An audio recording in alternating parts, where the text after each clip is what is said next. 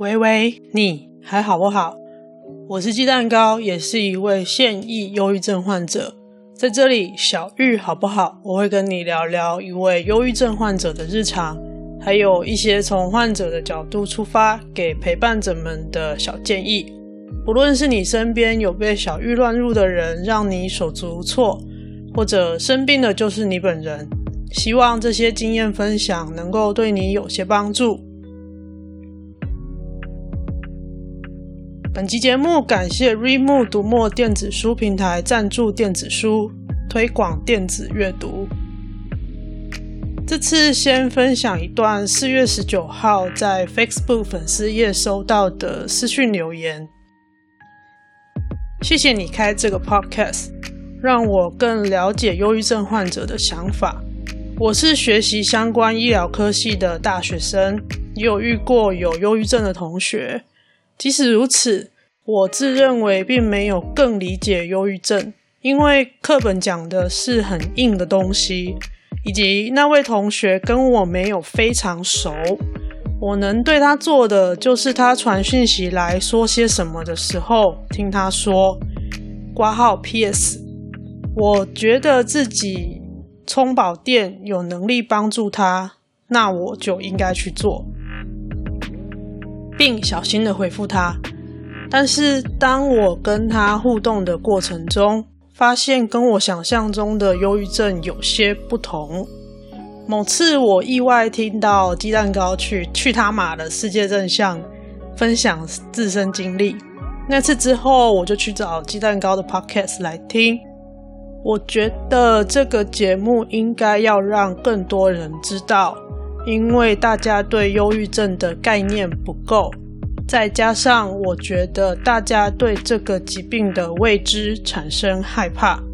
这个害怕进而衍生出对患者的不友善评论，又或许是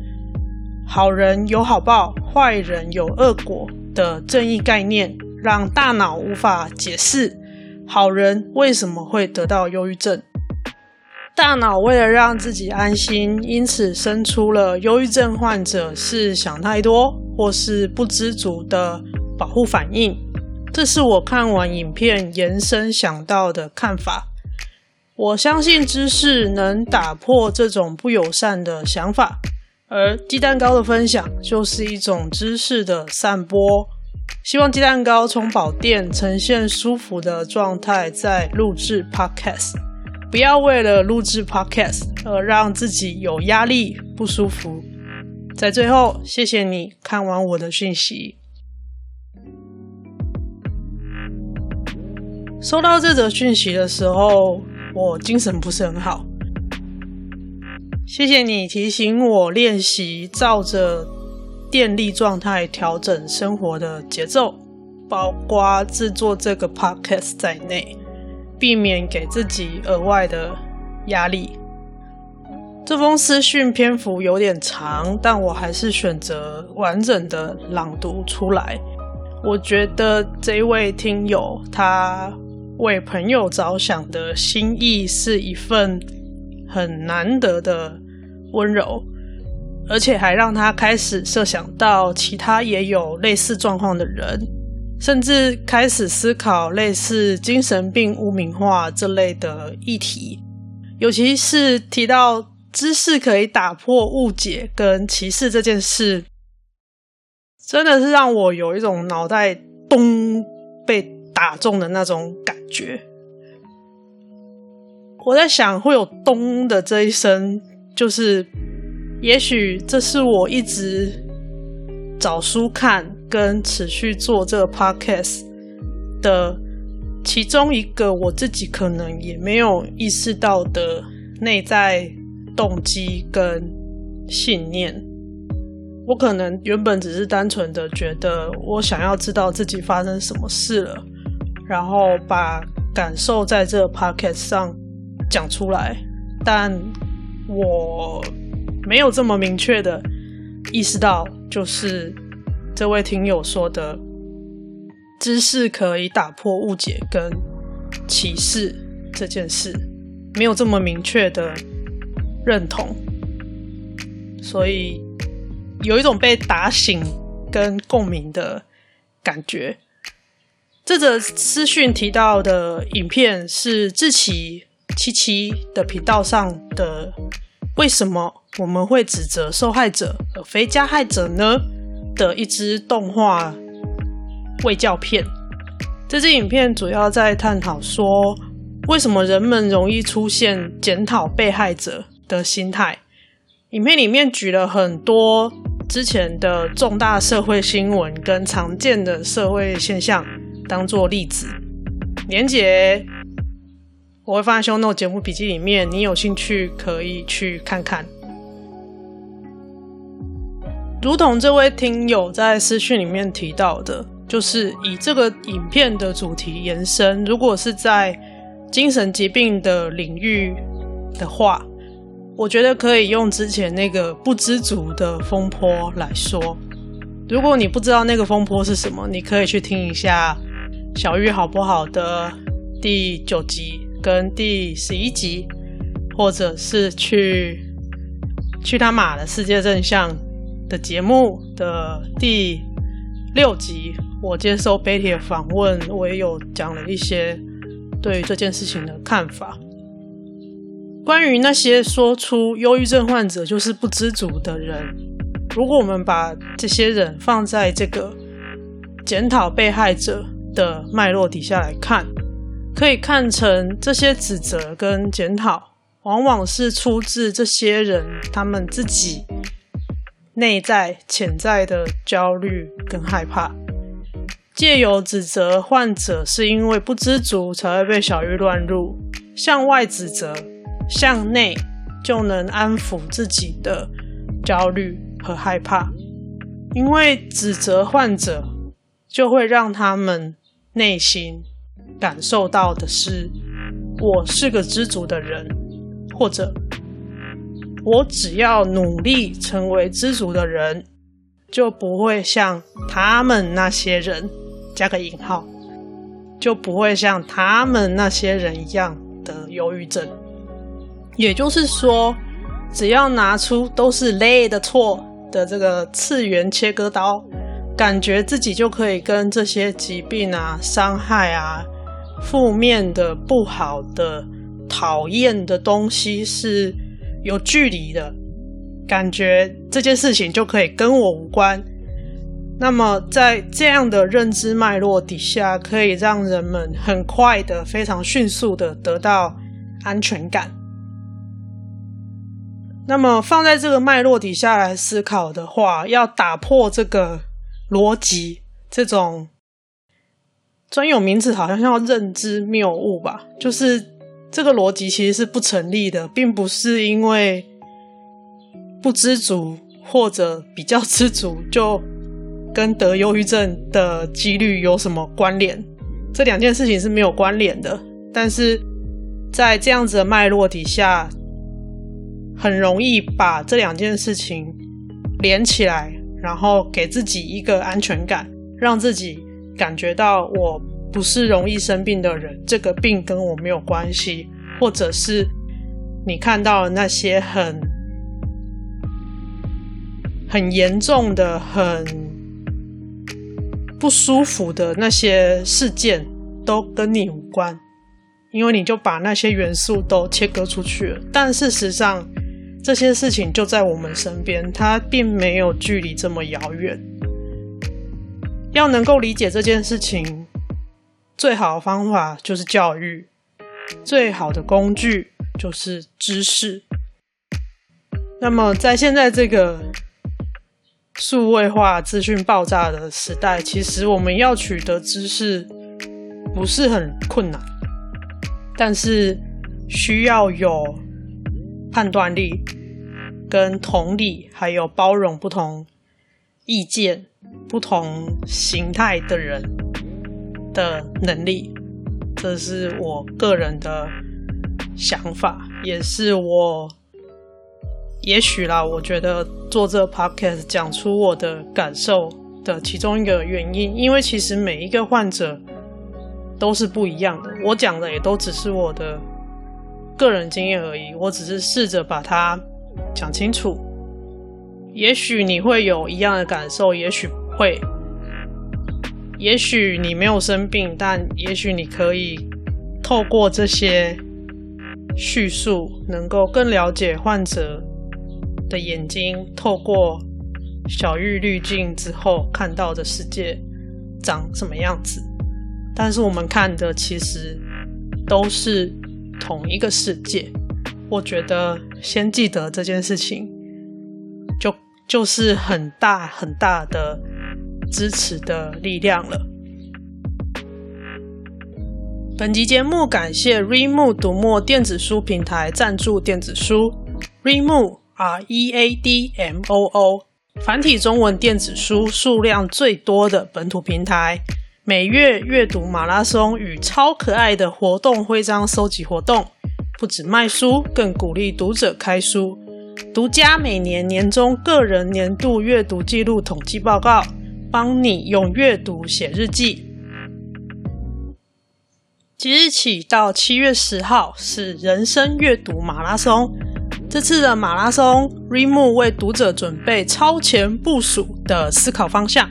从时间管理、职场工作、人际关系、投资理财、外语能力到身体保健。还提供了各式学习与练习方法，帮助你找到适合自己的步调，在工作、生活各方面向上提升。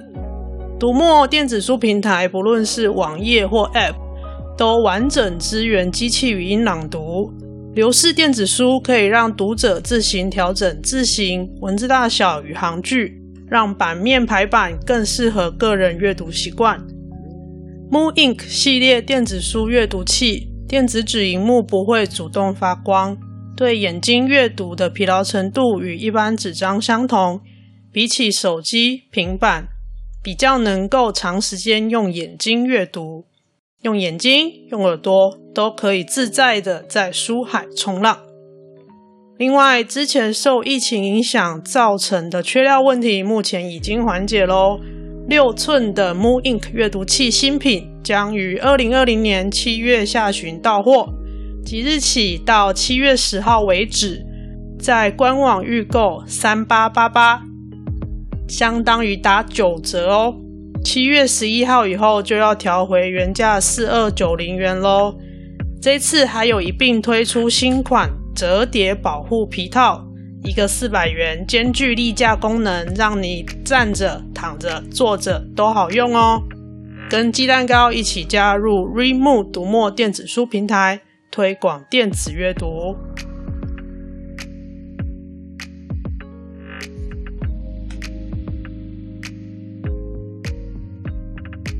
近期有收到一些刚找到这个节目的听友。问我可以从哪几集优先收听，或者推荐哪几本书可以先看，所以我把先前小玉好不好单元推荐过的书整理分类了一下。这一次先介绍有电子书的部分，只有纸本书的我之后会再整理一集。首先是漫画，我觉得漫画是所有读物里面最容易吸收内容的。也有一部分也跟我自己生病之后，大脑认知功能部分受损，造成阅读障碍有关。如果太多字挤在一起，我就会不认得字的形状，看不懂内容在写什么。所以，修养的初期症状还比较严重的时候，比起录音的当下。我大多眼睛可以看的就是漫画跟绘本，文字书大部分就是用电子书，请 Siri 先生朗读给我听。关于我的阅读方法，可以去听听《说书好不好》这个单元第一季的内容。书海冲浪就是我在讲我自己如何用耳朵、用眼睛、用各种方法来。阅读吸收知识内容，回顾一下之前推荐过的书，从认识小玉开始。如果你想认识被小玉乱入到底是什么感受，可以看《脱忧郁》这本漫画。作者田中圭一 （Tanaka Keiji），他本身也是一位超过二十年的资深小郁患者。除了画出他自身经验之外，他也访问了将近二十位有被小郁乱入或是焦虑症相关疾病的各行各业人士。书里面他形容被小玉乱入就像进入一个黑暗的隧道，患者看不见隧道出口的亮光，所以生活会充满绝望感。有的人是好不容易走出隧道了，却又因为种种因素再次进入隧道里，反复好几次进进出出。对患者来说，这本漫画可以让你很快了解其他病友的感受，以及透过小玉滤镜看到的世界跟其他人有哪些不同，还有很多他们尝试过的。试着跟小玉和平相处的方法，也许不完全有医疗或科学上的足够证据支持。不过，这本漫画里面提到的方法，我觉得都试试无妨。比如说，观察天气跟小玉乱入强度的关系，我就有发现，在天气变冷的时候，尤其是前一天很热，隔天突然变冷。特别容易不舒服，因为我人在南部，南部的冬天相对北部来说比较温暖一点，但是会中间会有可能一天当中早上比较冷，或者前一天比较不冷，隔天突然变比较冷，类似这样的状况的时候，我就会特别容易不舒服，或者在需要北上的时候。也就是说，我人前一天在南部，隔天人在中北部，就会突然让自己跑到一个比较冷的地方。那这个时候，除了变换环境造成的适应上的困难的不舒服，也会有天气的因素。我发现这个因素的关联之后，我就会特别注意天气预报，然后让自己把保暖工作做好。特别是我会注意头颈部的保暖，因为我的不舒服大部分都是以头痛、头晕的症状居多。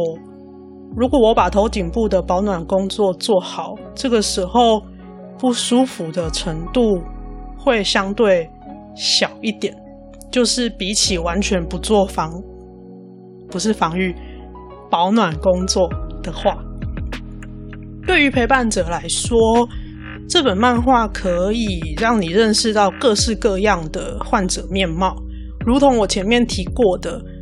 从这本漫画的病友分享，可以深刻的体会到这些疾病其实真的没有你以为的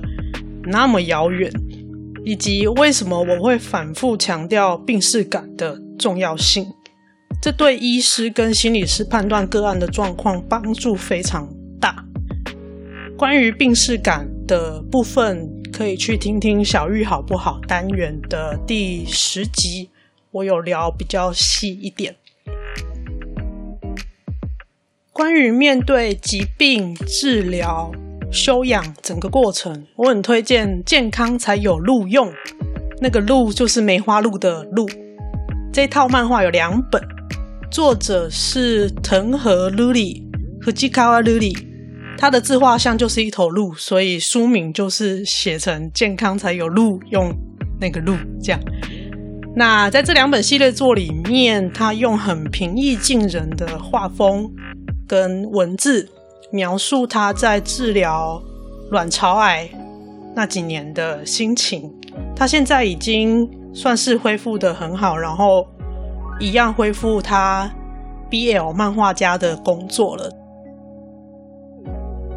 中间也有穿插专业医师给的建议，还有评论。癌症跟精神疾病当然是不一样的，但是我会推荐这两本漫画，是因为这两个在近代都渐渐有慢性病化的趋势，也就是说，跟高血压啊、糖尿病一样，就是可以把症状控制在一定的范围内，但是相对的，患者的人生就会有需要跟疾病相处很长很长的时间，他没有办法完全痊愈，或者是说我们讲的康复，他的康复也不会让你回到没有生病前的状态了，那个身体已经不一样了。那这两本漫画，我觉得是可以很温柔的接住面对疾病的时候休养跟治疗过程很多不安的情绪。再来是绘本，那唯一推荐就是我个人心目中二零一九年年度第一的《我离开之后》。这是一对母女合作创作的绘本，文字是妈妈给女儿的留言，从妈妈离开人世的第一天开始。一直到女儿也成为老阿妈的那一天，图片是女儿依照妈妈的文字的内容配合做的插画，我觉得是一本充满爱与温柔的绘本，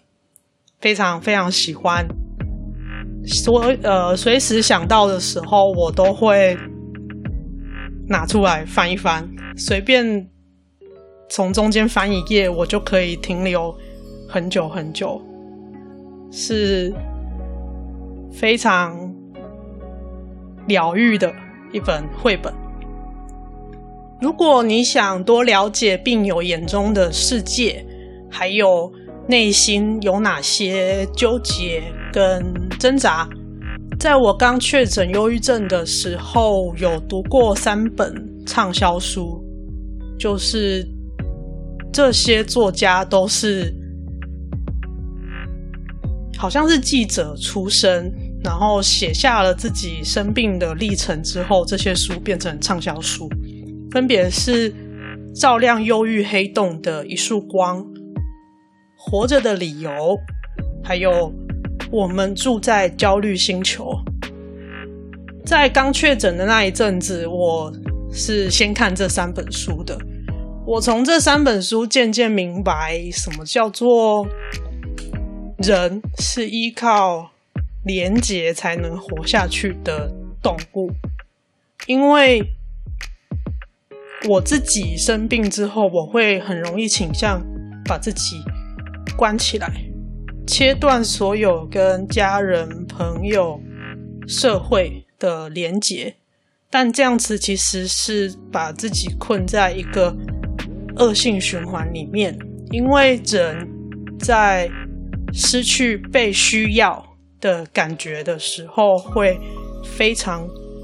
非常痛苦。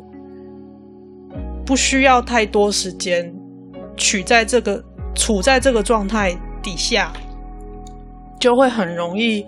失去求生意志。我记得我刚开始咨商的时候，有用这几本书里面提到的。内容去跟心理师讨论，讨论就是为什么这些书里面某一些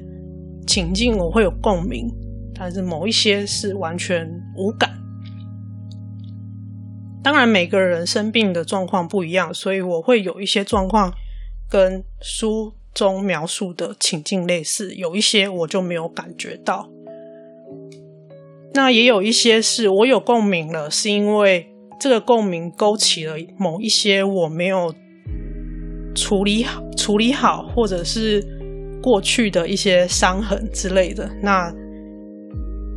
刚开始咨商的时候，我不太确定要怎么把议题聚焦，我就会把这个当做素材去跟心理师讨论这样子。另外还有一本是我们都有病。逃避有什么关系？致为病拼搏的年轻世代，这个是我们都有病粉丝专业，他们集结了先前访问病友们的书。受访的病友都是年纪很轻，然后得了在我们一般的观念当中很严重的病，比如说各式各样的癌症或者是精神疾病，有的人可能还经历了好几种，但是他们都至少在受访当下是活着的。然后叙述了他们跟疾病相处的故事。这本书目前它是二零一九年的访问的集合，然后购买这本书百分之十五的收入是会捐给，应该不是说捐给，应该是他们就是会后续继续采访其他病友。的费用支出，所以这是一本可以某部分拿来当做支持我们都有病粉丝专业继续营运下去的一本书，也推荐给大家。里面就包含不只有精神疾病了，还有很多各式各样，但是也是很不容易处理的疾病的病友们的人生故事。再来，关于精神疾病的治疗，针对忧郁症的话，最全面的我会推荐《忧郁症自救手册》这本书。那就跟它书名写的一样，就是它非常全面的介绍了忧郁症，把现代主流医学跟心理学的疗法跟原理都有很浅白的解释，也有分别提供给患者还有陪伴者很多。简单可行的方法，还有一些小建议。如果你是就是针对忧郁症，你想要有比较全面的了解，只看一本书的话，我会推荐你看这一本《忧郁症自救手册》，但是它几乎就是字了，就是没有什么图。如果想要图多一点的，那就是往前找我刚刚讲的那些。漫画或是绘本这样。另外，如果你对精神医学的发展历史有兴趣的话，心理治疗的部分可以参考《受伤的医者》这本书。它很多现代的心理治疗工具跟学派都是建立在过去这些亲身经历过很多心理挣扎的学者发展出来的理论跟方法。那药物治疗的部分可以参考《精神病大流行》，精神疾病相关的药物其实大概是近五十年才开始在临床使用的，没有我们以为的那么久。相较于忧郁症被人们记录下来的时间，最早有记录的应该是不一两千年前，人就人们就已经知道有忧郁症的存在了，但是有这样子。科学实证的现代化的药物是近五十年才出现的。那么这些药物出现之后，整个市场发展的速度非常的快。虽然我个人在这本书里面，我不是非常同意作者对于精神医学那些过度诊断药物泛滥的观点，我觉得他有点先入为主啦。但是他提出的数据跟历史报告，还有。对于不同药物的疗效的介绍，我觉得至少对我来说，它还是很有很有一部分的参考价值。而且我在跟医生讨论症状，还有选择药物这些治疗方案的时候，也比较能够清楚地表达我的感受，就是提供医生需要的资讯。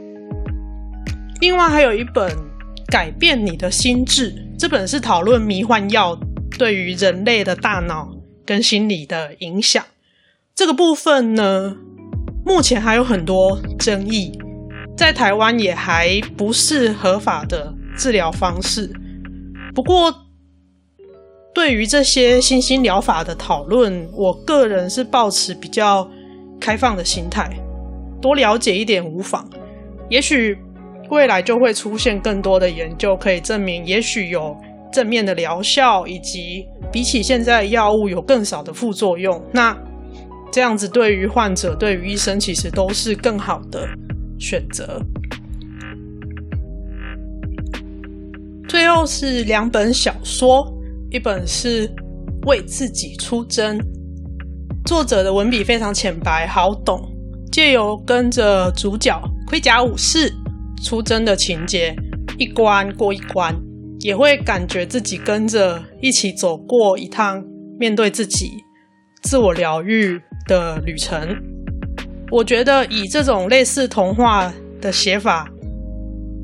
会让读者的感受很真实、很自然。同时不会有非常鸡汤或者是那种被说教的感觉。我自己反复看了两三次以上，搞不好更多。这本书是我生病后第一次能够从头到尾全部看完的文字书。在读墨的版本，它是中英文对照的，就是中文一张，英文一张。我有去书店翻过这本这本书，书店的纸本书是左手边这一页是中文，右手边是相对照的英文，排版方式是不一样的。那我目前只能看得懂中文的部分，英文我的英文程度是没有问题的，但是现在要看英文字是有困难的，所以我要看那个英文的版本看不懂。中文的部分我已经可以用阅读器自己独立的从头到尾看完，而且看得懂他在写什么，能够感受到那个文字的意境，所以这本书对我来说有一点特别的意义存在，而且故事非常的疗愈，所以推荐这一本。另外一本是八二年生的金智英，这个已经是话题大作了吧？然后在读墨上，它也有有声书的版本。这本书它是用很多日常生活的小细节，去慢慢的堆叠出一个性别不平等的社会。它非常的平铺直叙的写出男女性分别在这个性别不平等的社会底下。会受到的压迫，很多时候我们肩膀上有来自各式各样来源的巨大压力。如果没有习惯觉察的话，其实很不容易分辨这些压力到底是来自自己的内心，还是别人的期待跟标签，又或者是整个文化脉络。造成的我们一种习惯性思考给的压力，各式各样的来源都有可能。尤其在生病的状态下，很容易把所有问题都自己扛，就是觉得所有事情都是自己的错，反复的内疚跟自责会让患者不断不断的内耗。这本书的主角叫做金智英，他在日啊、呃，他在韩国是一个菜奇亚米亚非常常见的名字，也就是说，他想要代表的是一个普通的女性。那其实，在阅读的时候，你就可以把金智英代换成，就是我们平常生活中的每一个你、我、他。其实，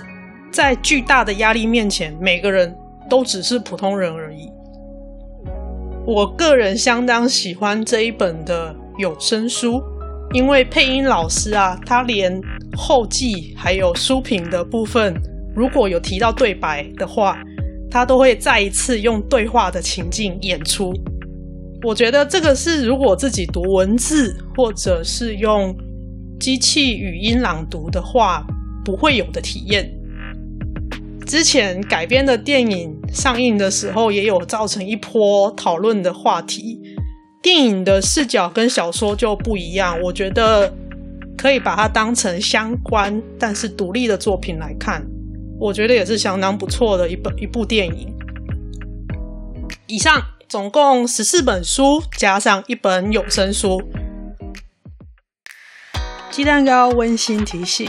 如果你心情低落，对所有事情失去兴趣，食欲不振，睡很少或睡很多，持续两周以上，已经干扰了正常生活，你有可能已经被小玉乱入。请尽快就近到精神科、身心科院所就诊。在台湾看医生已经比逛便利商店还方便了。有不舒服就去看医生，不要拖，不要求偏方。神在你救你自己之前是不会出手救你的。如果你感觉身边的人最近工作效率突然变差，反应变慢，突然会忘东忘西，心不在焉，讲话速度突然明显变慢或变快，请试着多跟他说话，保持观察。如果持续这个不对劲的状况，他有可能已经被小玉乱入。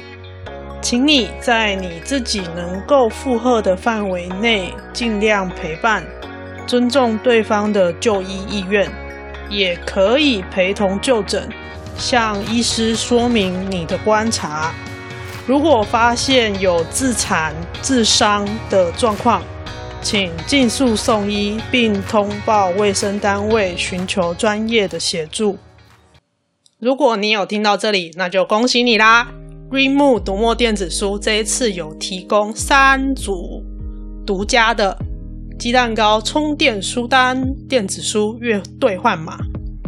可以从这一集提到的十五本书当中选一本兑换。噔噔，但是呢，因为之前的说书好不好第一集第一季结束的时候，我们我有举办一个留言活动，那一次的活动已经有抽出一位得奖者了。所以这一集我就再抽出两位，给你 Remo 读墨电子书的电子书兑换码，可以从这一集介绍的十五本书里面选一本。抽奖的方式是，请你追踪“喂喂你还好不好”这个节目的 IG，而且在这一集的贴文底下留言。我想跟鸡蛋糕一起看读墨电子书充电。留言的期限到六月十八号晚上十一点五十九分为止。完整的书单列表连接我会放在 Show Notes 节目笔记里面，或者你从 IG 跟脸书粉丝页的关于我的那个连接点进去，你也可以看到完整的书单列表。透过那些连接购买结账，对你没有损失。依照你当次结账的金额，我就会得到通路的一点点分润，这会帮助我未来做出更好的 podcast。Firstory 是台湾本土新创 podcast 品牌，拥有最为创作者着想的 hosting 服务，流畅的操作界面，自动上架到主要播放平台，完整的数据分析节目成效，还有独家抖内功能。制作节目过程的任何大小问题，First Story 团队都会是你最坚强的后盾。现在加入 First Story Hosting，成为 Podcaster，输入鸡蛋糕专属代码 GCAKE，G C A K E GCAKE，就可以得到 First Story 给我们双方的第一笔启动金五十元哦。上网搜寻 Firstory，F I R S T O R Y，一起加入 Podcaster 的行列。说出你的专业、你的故事、你的日常吧。好的，这个节目是在 First Story 平台制作发布。First Story App 可以针对每个单集按爱心留言，也可以私讯或语音留言给我哦。另外，这个节目还有 Facebook 粉丝页、Instagram 跟 Gmail 账号，连接我都会放在下面 Show Note 节目笔记里面。有任何想法或建议，都可以留言、私讯或寄信给我。不论你在哪个平台收听，也都欢迎留言、打星，并分享给你的朋友。最后很重要，抖内功能已经上线喽！Apple Pay、Google Pay 跟 Line Pay 都已经开通啦。不用注册任何账号，不用填写个人资料，一次五十块，一杯蜂蜜红茶的钱。如果你愿意的话，欢迎随喜更多杯。虽然不用填资料，但如果你愿意留言给我的话，我会很开心的。懂内鸡蛋糕，让我未来有机会可以做出更好的 podcast。我是电池坏掉人鸡蛋糕，小玉好不好？谢谢你的收听，微微，你还好不好？